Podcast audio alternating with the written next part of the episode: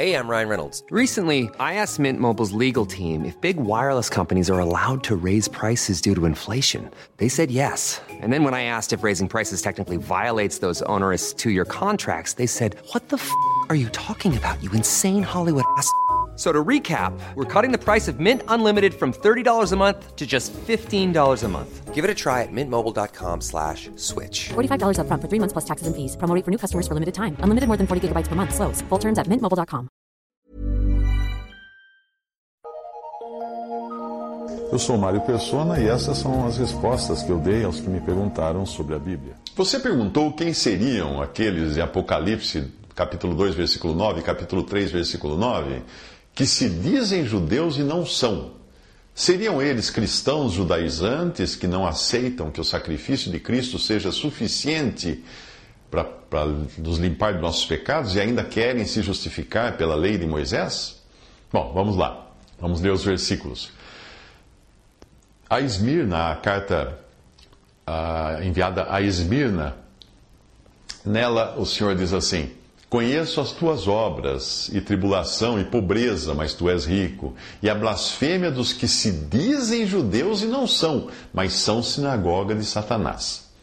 Para Filadélfia, ele escreve dizendo: Eis que eu farei aos da sinagoga de Satanás, aos que se dizem judeus e não são, mas mentem, eis que eu farei que venham e adorem prostrados a teus pés e saibam que eu te amo. Esses versículos estão em Apocalipse 2:9 e Apocalipse 3:9. Ser chamado de sinagoga de Satanás significa que eles diziam ser povo de Deus, mas não eram pode ser tomado no sentido literal de judeus mesmo, ou no sentido mais amplo de pessoas que se dizem povo de Deus, na nossa atual uh, dispensação, mas não são. Como os que tanto perseguiram os cristãos durante a Inquisição, dizendo fazer aquilo em nome de Deus. Quantas guerras foram feitas em nome de Deus? Eram pessoas assim. De qualquer modo, não precisa ser muito observador para perceber que uma grande parcela da cristandade nunca quis deixar de ser judaica nos seus rituais e nos seus costumes, principalmente aqueles que seguem a teologia do pacto. É, é, é isso mesmo, fazem isso mesmo tendo o apelo muito forte do Espírito Santo em Hebreus 13 para que os judeus convertidos, os hebreus convertidos, se libertassem das amarras do judaísmo e saíssem do arraial. Mas saíssem a Jesus, fora do arraial. Veja a passagem. Jesus Cristo é o mesmo ontem e hoje eternamente. Não vos deixeis levar em redor por doutrinas várias e estranhas, porque bom é, o, é que o coração se fortifique com graça e não com alimentos que de nada aproveitaram aos que a eles se entregaram. E aqui ele está fazendo referência aos que seguiam os alimentos puros da lei, né, mandados pela lei. E ele continua: Temos um altar de que não tem direito de comer os que servem no tabernáculo tabernáculo da adoração judaica. Porque os corpos dos animais cujo sangue é pelo pecado trazido pelo sumo sacerdote para o santuário são queimados fora do arraial. E por isso também Jesus, para santificar o povo pelo seu próprio sangue, padeceu fora da porta. Saiamos, pois, a ele fora do arraial, levando o seu vitupério ou sua vergonha, porque não temos aqui cidade permanente, mas buscamos a futura. Hebreus 13, de 8 a 14. Essa passagem é cheia de significado. Para evitar que alguém pudesse dizer que o Senhor mudou ao longo das eras, ele começa deixando muito claro que ele é o mesmo, ontem, hoje e eternamente. Mas as maneiras de ele lidar com a humanidade, em especial com o seu povo, mudaram ao longo das eras. E se você quiser entender isso, será preciso entender o que a Bíblia ensina sobre as diferentes dispensações. Mas nem tente perguntar isso para algum líder uh, de denominações fundamentalistas que segue a doutrina do pacto, porque ele não vai saber explicar. Depois, o autor de Hebreus menciona as ordenanças da lei mosaica como doutrinas várias e estranhas. Ele chama de doutrinas várias e estranhas. Estranhas por quê? Estranhas a, no, a essa nova ordem de coisas que, que Deus estabeleceu com a formação da igreja. A lei trazia toda uma sorte de ordenanças sobre alimentos que serviam como figura de coisas futuras. Como naquele episódio do lençol que foi, que foi baixado diante de Pedro com animais puros e impuros para Pedro comer. Um, um sinal que Deus estava a Pedro. Mas essas coisas nenhum valor prático tinha para os israelitas, porque não podiam torná-los mais santos por comer aqueles alimentos ou por evitá-los. Percebe? A antiga ordem sacerdotal é claramente deixada de lado aqui, muito embora a cristandade tenha se aferrado a ela com seus sacerdotes, vestimentas clericais, ordenações religiosas e tantas outras coisas. Então, o autor de Hebreus termina mostrando claramente onde Cristo agora está, e certamente não é dentro do arraial ou sistema religioso do judaísmo, mas fora dele. E a esperança do cristão já não é a mesma do judeu, de ter uma porção física numa terra prometida, como promete a teologia do pacto, que não sabe diferenciar Israel e igreja.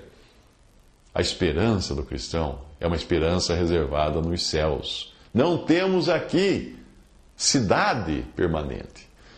Você já deve ter conhecido cristãos judaizantes, como os que aqui são chamados sinagoga de Satanás, que não pregam o evangelho da graça, mas pregam a guarda da lei e as boas obras como meio de salvação.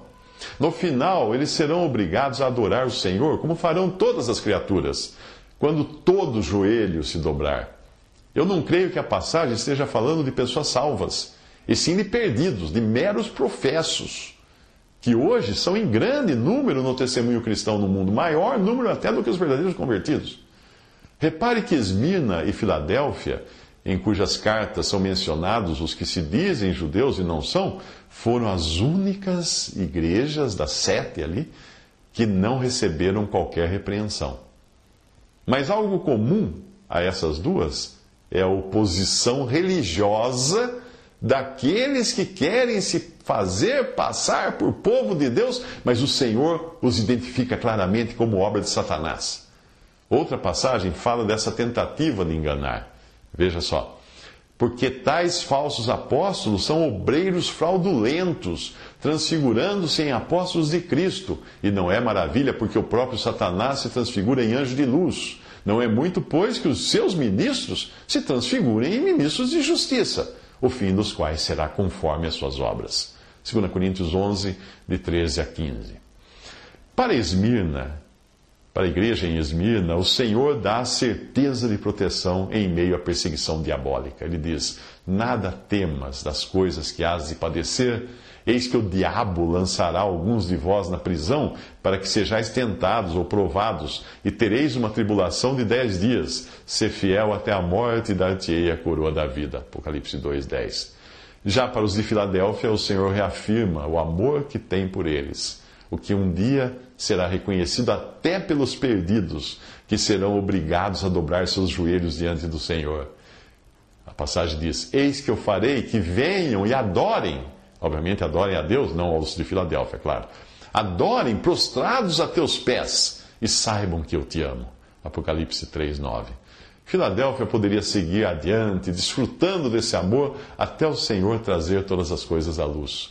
Portanto, nada julgueis antes de, antes de tempo, até que o Senhor venha, o qual também trará à luz as coisas ocultas das trevas e manifestará os desígnios dos corações, e então cada um receberá de Deus o louvor.